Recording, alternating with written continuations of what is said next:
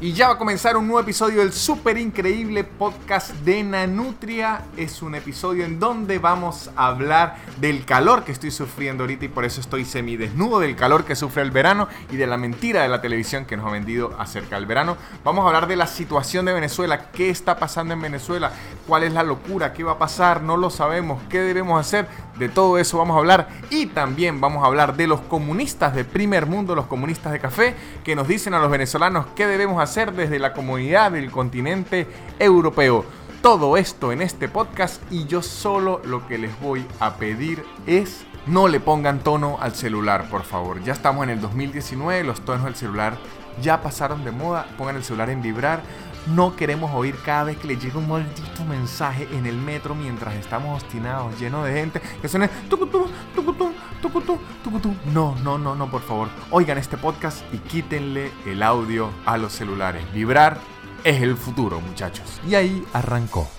El super increíble podcast de Nanutria, el super increíble podcast de Nanutria, el super increíble podcast de Nanutria y empezó. Y bienvenidos a un nuevo episodio del super increíble podcast de Nanutria. Este es el episodio número 7, como la cantidad de grados que hay que quitarle a la temperatura que hace en Buenos Aires. Porque estoy que me mato, señores. El verano me va a matar. Aquí hay ahorita como 29 grados y son las 8 de la mañana con sensación térmica de 31, que más bien es sensación térmica de el infierno. Así debería decir cuando usted lo busque, que 29 grados, sensación térmica, el infierno. ¿Cómo están a todos ustedes? Yo soy Víctor Medina Nanutria. Este es mi podcast y ha comenzado con una queja sobre el calor, porque básicamente este podcast son 30 minutos en donde yo me quejo de cosas y lo disimulo con musiquita para que parezca un programa de humor. Como están, es momento de arrancar este programa y como ya vieron, vamos a hablar del verano, de el calor, de esas temperaturas que me hacen recordar esta canción.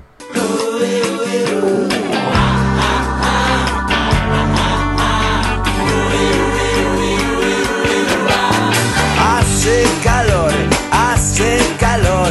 Yo estaba esperando que cantes mi canción y que abras esa botella y brindemos por ella y hagamos el amor en el balcón. Yo quisiera mantenerme optimista ante estas temperaturas como los Rodríguez y llevarme bien con el calor, pero si se pueden oír la canción, están sufriendo. O sea, ellos lo están llevando de buena forma, pero están sufriendo.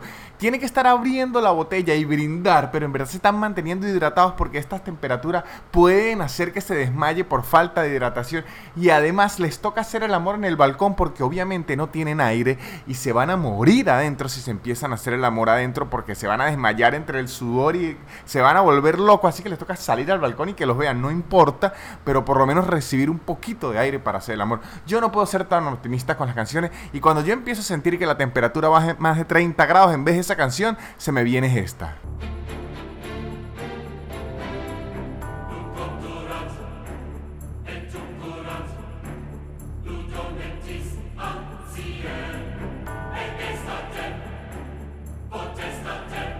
Yo sé, yo sé que a lo mejor esté siendo un exagerado, pero en verdad con las altas temperaturas yo no me llevo. Si por lo menos el verano fuera como nos los pintan en la televisión o en Instagram, que usted busca verano y son puros cuerpos increíbles en la playa disfrutando, jugando, en bikini, tipos en tanga que están todos divinos, fuese como en Baywatch, que usted corriendo por la playa, como están tan divinos el sudor, lo que parece es un aceite que los adorna, están dorados, como si estuviesen empanizados, como si fuesen rebozados, como si fuesen unas milanesas divinas corriendo por la playa. Si fuese así, el verano sería increíble.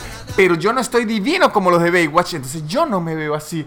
Yo más bien me veo como Gollum, todo sudado, todo pegostoso. Hay gente a la que por el vapor y el sudor se le corre el maquillaje. Nos vemos todos como unos zombies por la ciudad, todos pegajosos, que no nos queremos acercar unos a los otros, que estamos mirándonos, diciendo ni que mátenme, por favor. Eso es lo que estamos haciendo.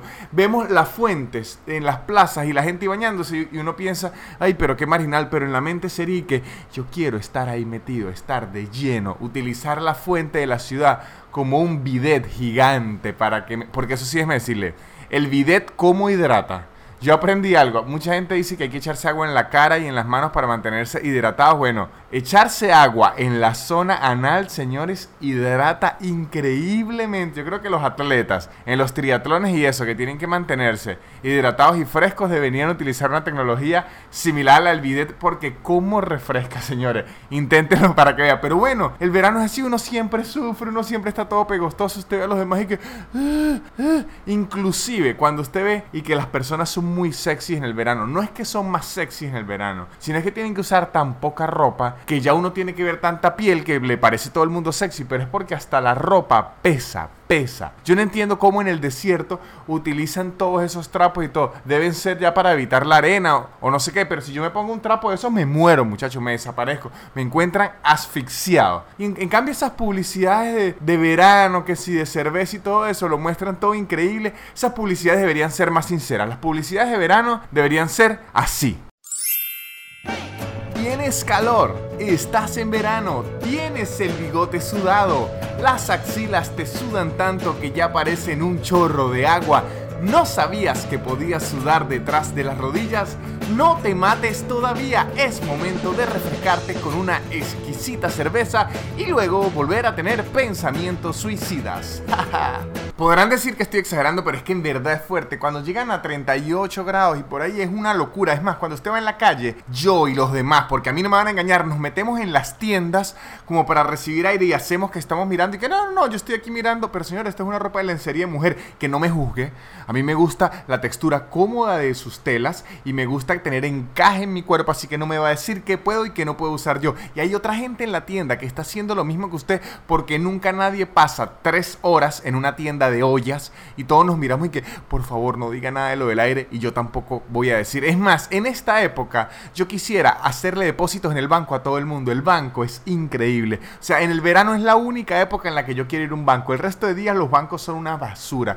Pero aquí esos bancos son tan fríos. Usted ve a los empleados hasta con bufanda. Yo quisiera ir a hacer millones de depósitos y uno al mismo tiempo. Y que, mire, señor, voy a pagar la mitad de la luz. Después yo vuelvo a hacer la cola y voy a volver a pagar la otra mitad de la luz. Yo quiero pasar 8 horas del día durante el verano en, metido dentro del banco. Quiero ser banquero en el verano. Ese es mi sueño. ¿Y que, qué va a hacer este verano? ¿Ir a la playa? No, agarré unas pasantías en el banco. Voy a trabajar en el banco este verano para pasarla increíble. De hecho, el verano es tan así, es tan así que la película 500 días con Sommer, en donde Sommer es una desgraciada, se llama Sommer seguro por eso, es una metáfora. Quieren decir que ella es tan desgraciada como el verano. Y yo sé que mucha gente va a salir porque siempre hay equipo Sommer y equipo anti-Sommer. Yo soy anti-Sommer y lo he estudiado mucho y no me van a decir que, no, pero yo soy del equipo de Sommer porque ella se lo advirtió desde el inicio. No, porque son 500 días con Sommer. O sea, si usted se lo advierte desde el inicio y luego le da todas las señas equivocadas durante 350 días, después no me va a decir y que, y está bien que está el argumento que me dicen, ajá, pero si Sommer lo dejó claro todo el tiempo, más bien él se ilusionó, ok,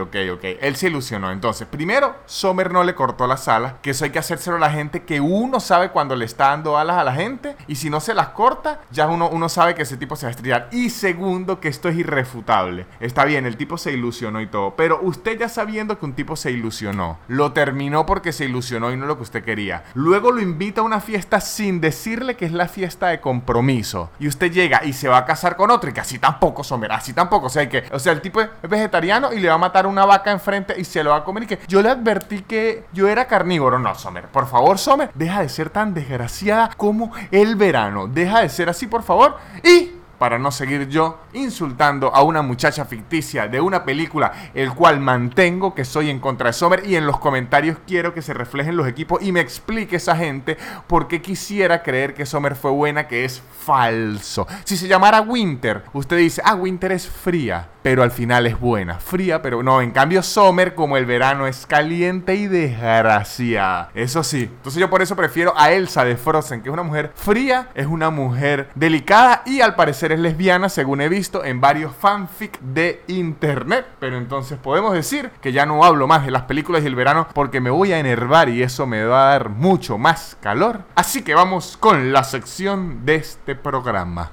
Los amigos de mentiras.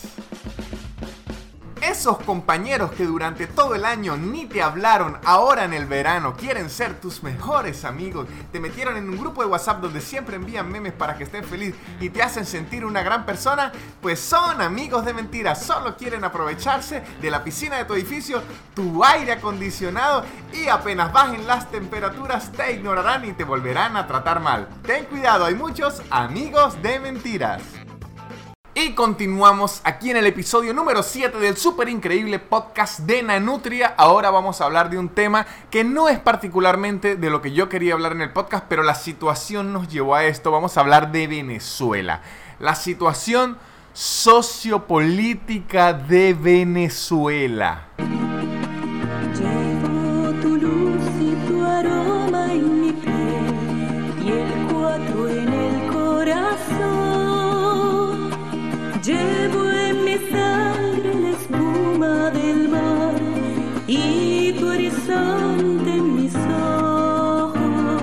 Esa es una canción que siempre nos ha hecho sentir identificados con venezolanos, aunque decidimos ignorar ciertas cosas geográficas que como que, hmm, cuando dice que volcanes y todo y que Venezuela no estoy seguro si tiene volcanes, pero está bien, entiendo la intención con la que la escribieron, así que le vamos a dejar pasar eso y no sabemos qué le pase al país o qué pase en el mundo, que terminemos con volcanes y a lo mejor la canción lo que era futurista, ¿ok? ¿Qué ocurre en Venezuela? Para la mayoría de los venezolanos que oyen esto, más o menos lo saben, pero para la gente extranjera que oye esto, que probablemente sean tres personas, pero bueno, entonces a ustedes tres les voy a hablar qué ocurre en Venezuela. ¿Por qué estamos como en una novela, dos presidentes y un corazón? ¿Por qué estamos dos mujeres y un camino? Es muy difícil de explicar y por eso es que quiero hablar de esto para tener una narrativa que sea fácil de explicar, para que podamos conversar al respecto. Tenemos dos presidentes, porque en realidad no tenemos dos presidentes, tenemos un dictador y un presidente interino. Desde hace muchos años, digamos 20 años, en Venezuela hay un gobierno eh, oficialista, o sea, siempre oficialista de los gobiernos, pero el chavismo eh, lleva mandando por 20 años y durante años, años ha construido como una... Ha construido un aparato de gobierno desgraciado que se apoderó de todo. Controlan la economía, la salud, la educación, los medios de comunicación, controlan todo, todo. Ese aparato se construyó desde Chávez. No es que vengan a decir ahorita, no es que Maduro lo destruyó todo. No, no, no, no, no, no, no. Eso lo construyó el presidente que se murió ya, el presidente muerto. Siempre recordar que está muerto. El expresidente muerto, Hugo Rafael Chávez Frías, construyó ese aparato. Solo que cuando Maduro lo agarró, porque Chávez murió, lo agarró ese aparato, se le terminó de caer en sus manos y se volvió nada. Pero eso se viene construyendo de antes. Se construyó un aparato donde ellos controlaban todo con un petróleo a 120.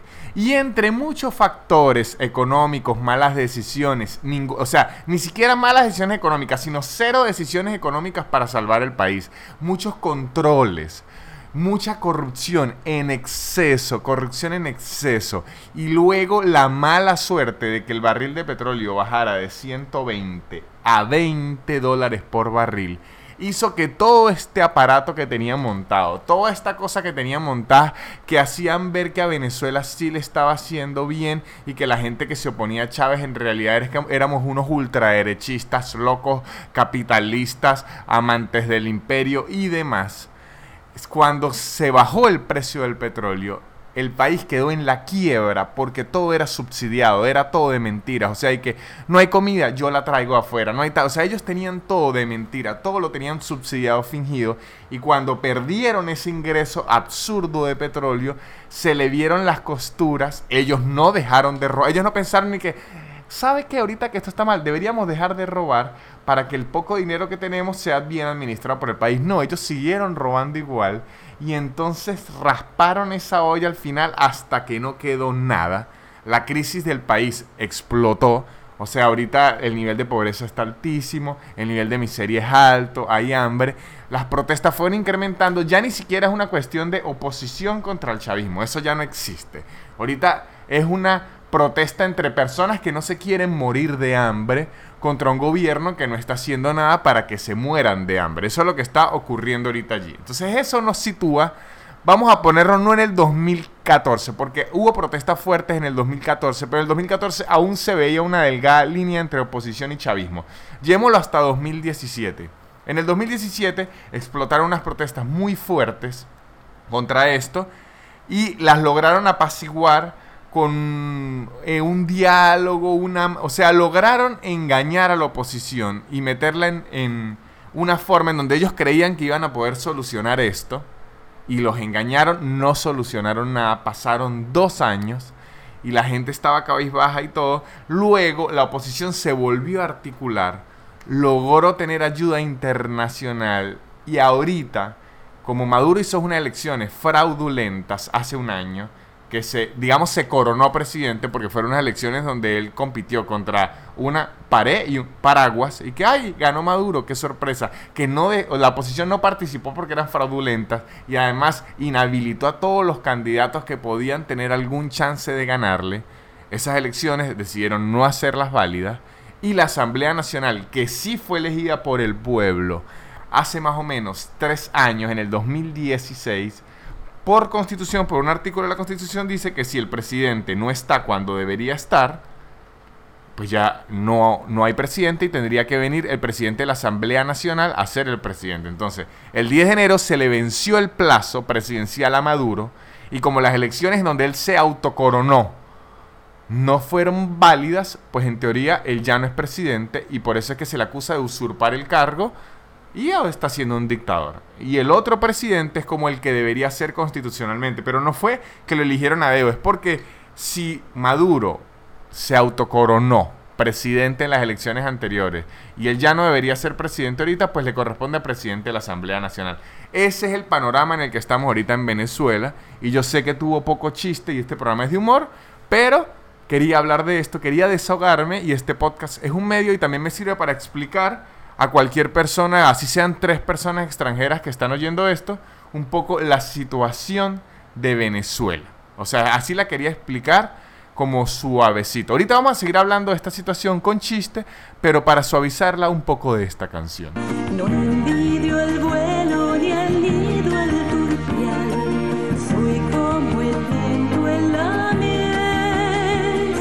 Muchachos, para que sepan, cuando dice soy como el viento en la mies, la mies es como un trigo, es como un cereal, entonces es como el viento en la mies, es que lo mueve, porque yo siempre creí, o sea, en unas partes creí que será que dice soy como el viento en el mies, que sería más raro porque no, no es tan patriota, pero ahorita que estoy en el verano sería increíblemente fresco un poco de viento en el mies, así que no lo dice en la canción, pero debería decirlo porque a altas temperaturas eso debería ser muy refrescante. Bueno, Venezuela ahorita tiene un dictador y un presidente, tiene ayuda internacional. ¿Qué hay que hacer? ¿En qué locura vamos a terminar? ¿Qué va a pasar? Bueno, ahorita la ruta la establecieron, está clara, son tres pasos. Tres pasos, en- no sencillos, o sea, sencillos de decir, difíciles de ejecutar.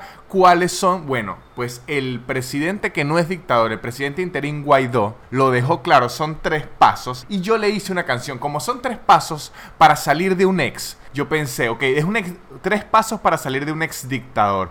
Puede ser como la canción New Rules de Dua Lipa cuando era para salir de un ex, pero esta vez es para salir de un ex presidente que es un desgraciado. Me pueden servir. Así que yo pensé, ¿qué tal sería hacer una versión de New Rules de Dua Lipa mencionando esos tres pasos para salir de esta dictadura una buena vez? Luego dije, ¿saben qué? Voy a hacerla. Y me quedó así.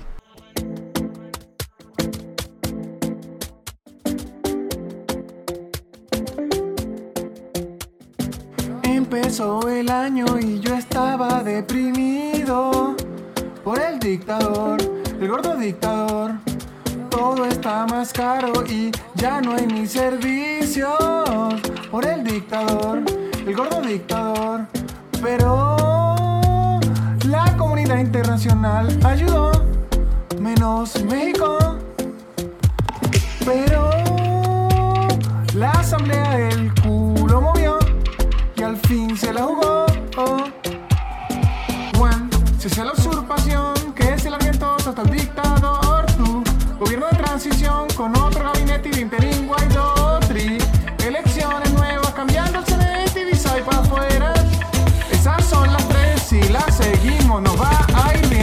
Como pueden ver, yo nunca me voy a ganar un Grammy por mi vocalización. Yo no soy Adele. A lo mejor algún día lo sea por comer comida chatarra, pero no por mi canto. Entonces yo pedí en las redes que me había gustado como había quedado, pero yo canto horrible. Entonces yo pedí que si alguien no cantaba como rechinar un pedazo de vidrio o como pasar las uñas por un pizarrón, la podía hacer y me la podía enviar para que la gente la disfrutara bien cantada. Y alguien lo hizo y quedó así. Empezó el año y yo estaba deprimido por el dictador, el gordo dictador. Todo está más caro y ya no hay ni servicios por el dictador, el gordo dictador. Pero la asamblea el culo movió y se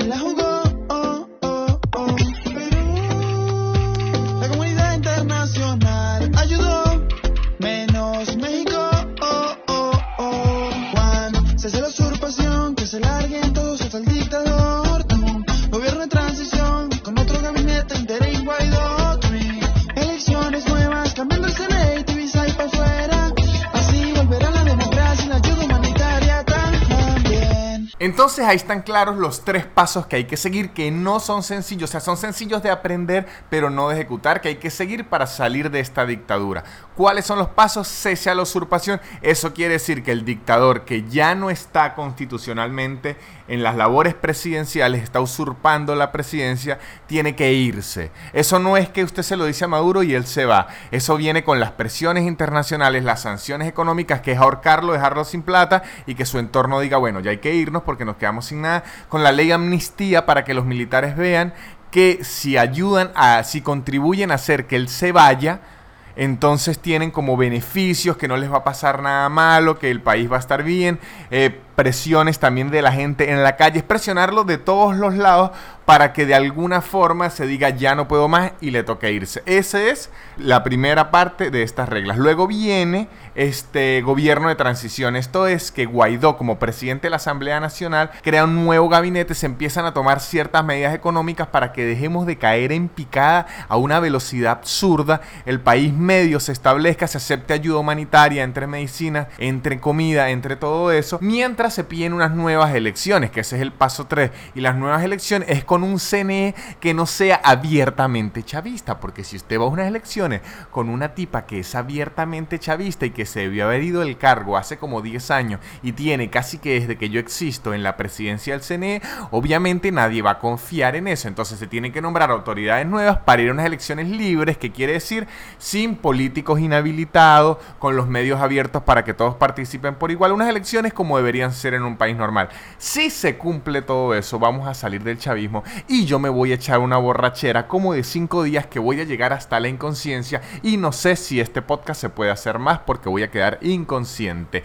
Pero la alegría va a ser mucha. O si llega a caer Maduro, voy a sacar un podcast que son 30 minutos de yo llorando de la alegría, diciendo, muchachos, lo logramos y salimos de esta porquería. Al fin lo logramos. Así que yo no estaba optimista hace 15 días. Ahorita sí estoy optimista. Por eso quise hablar de este tema en el podcast. Espero que ustedes también estén optimistas y espero que al fin salgamos de esta asquerosa plaga.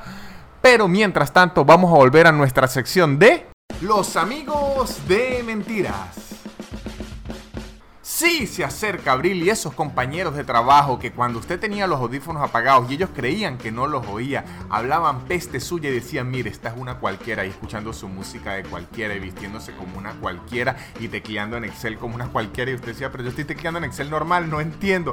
Ahora quieren ser sus amigos y quieren hacer planes en su casa y hacer parrilla y hacer asado negro y hacer una paella. Y usted dice, pero ¿qué es esta maravilla? Porque ahora quieren pasar los domingos conmigo. Es porque se enteraron que usted tiene HBO y quiere ver Game of Thrones en su casa. Esos no son amigos de verdad, son amigos de mentira, que son fríos como los zombies de hielo, que son fríos como los Nightwalker.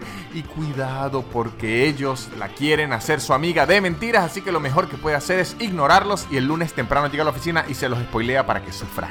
Y continuamos con este episodio número 7 del súper increíble podcast de Nanutria. Ya vamos a cerrar con el tema final que también involucra la situación de Venezuela Y es algo que se ha manifestado en las redes que yo no sabía que existía, luego de que la comunidad internacional pusiera la mano tan fuerte y prestara el apoyo tan de lleno, encabezada por Estados Unidos, por Trump, porque es como la potencia de este lado, del, o sea, de este continente es la potencia y de este lado del mundo, de Occidente, Estados Unidos es la potencia. Ellos se han puesto como a la cabeza de esto. Entonces han aparecido los comunistas de primer mundo.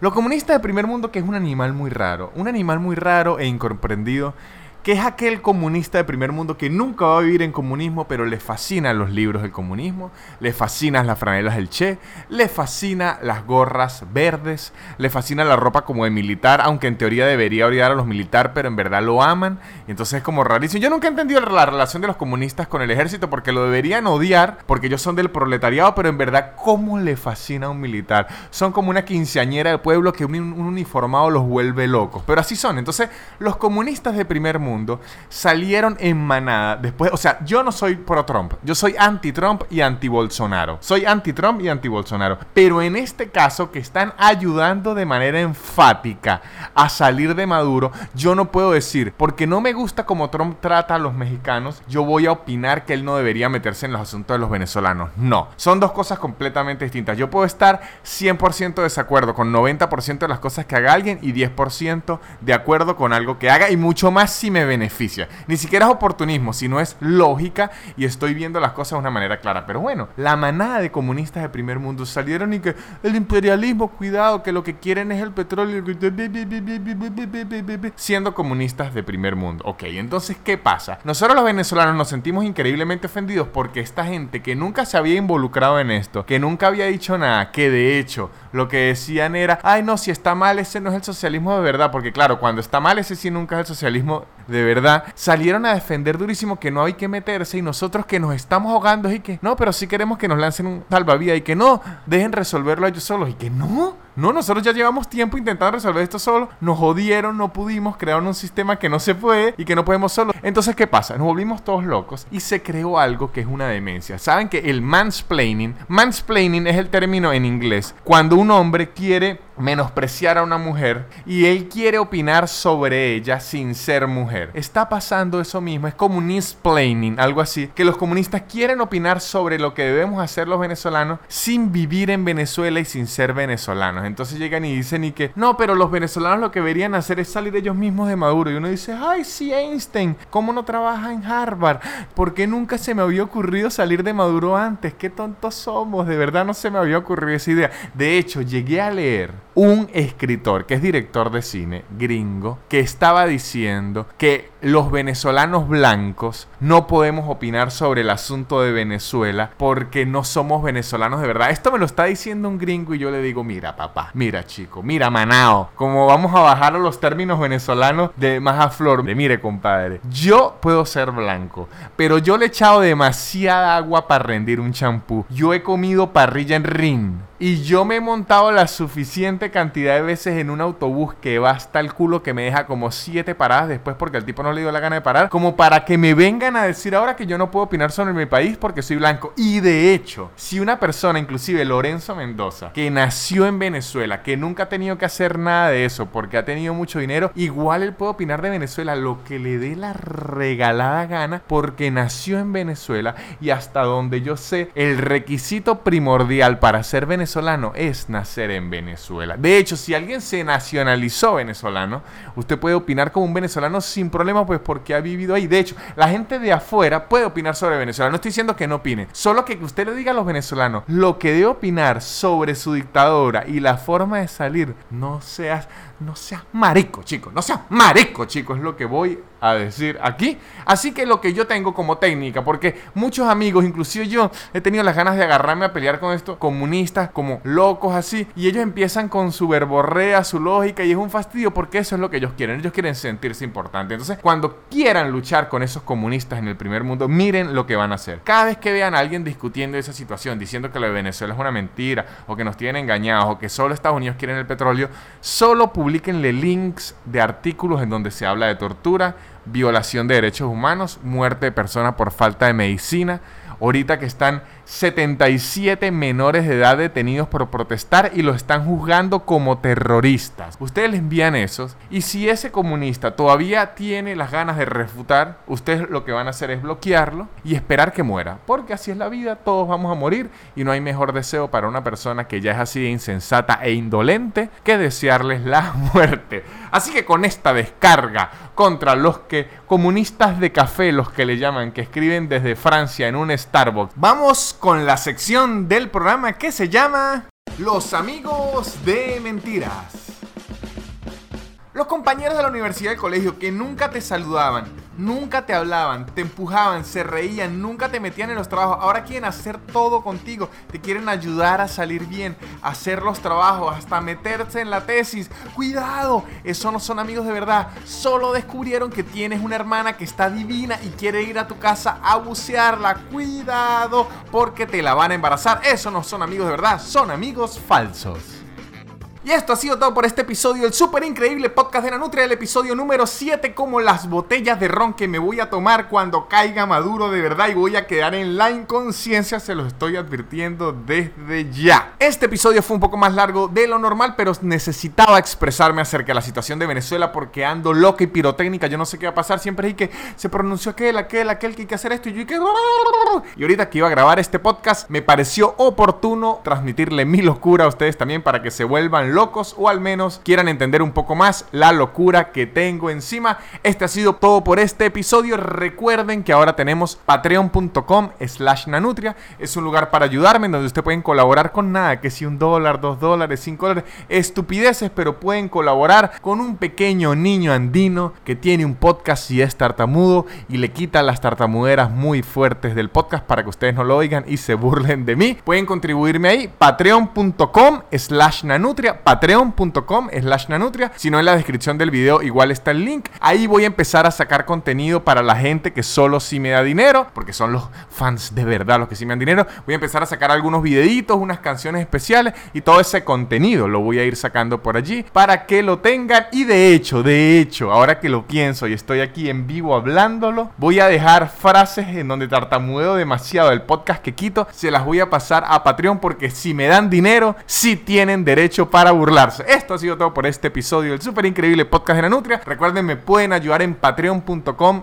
slash nanutria. También me pueden oír en Spotify, Apple Podcasts, Google Podcasts o en YouTube. Esto sale todos los miércoles. Compártanlo, escriban en los comentarios, ríanselo, eh, se lo pasan a los demás, lo hacen en disco pirata y lo venden en la calle. Me dan dinero en patreon.com slash nanutria. Y creo que eso es todo lo que tengo que decir. Ojalá salgamos de Maduro. Chao.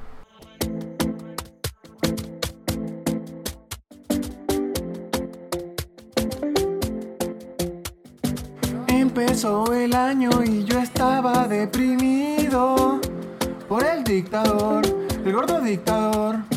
Todo está más caro y ya no hay ni servicios por el dictador, el gordo dictador. Pero la comunidad internacional ayudó, menos México. Pero la asamblea del fin se la jugó. Juan, se hace la